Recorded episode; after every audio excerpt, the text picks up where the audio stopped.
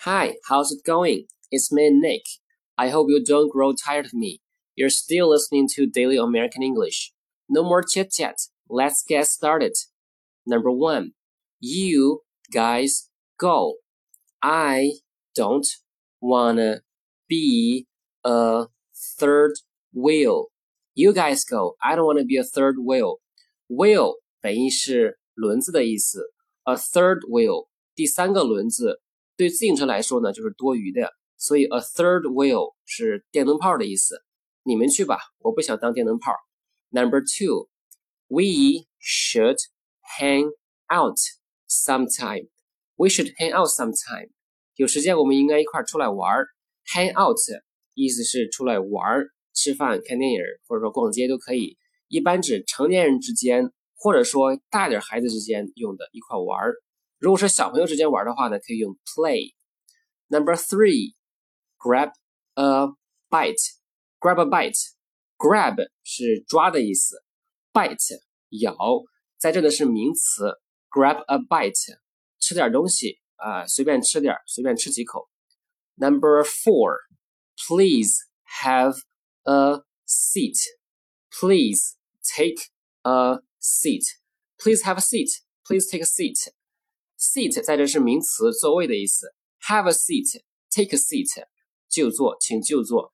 比 sit down 呢更加文明礼貌。Number five, please be seated. Please be seated. Seat 在这是动词，使就坐的意思。Please be seated，各位请就坐。通常呢指开会或者演讲时对台下的人说的话。Number six, I'll give you a head start.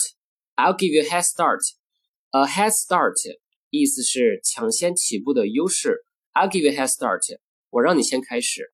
Number seven, hear me out. Hear me out. 听我说完。Hear somebody out. 让某人把话说完。Number eight, here's the thing. Here's the thing. 事情是这样的，这个句子的常用于句子的开头，然后呢后面再阐述或者是分析你要说的话。Number nine, I think you two will hit it off. I think you two will hit it off. Hit it off 意思是合得来、投缘、相处的好。我觉得你们俩会合得来的。Number ten, hold your horses. There is still something I need you to do before you go. Hold your horses. There's still something I need you to do before you go. Hold your horses 意思是不要着急，沉住气，不要急着去做什么事情。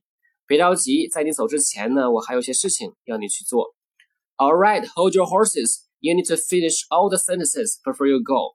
Okay, I'll see you next time. Bye.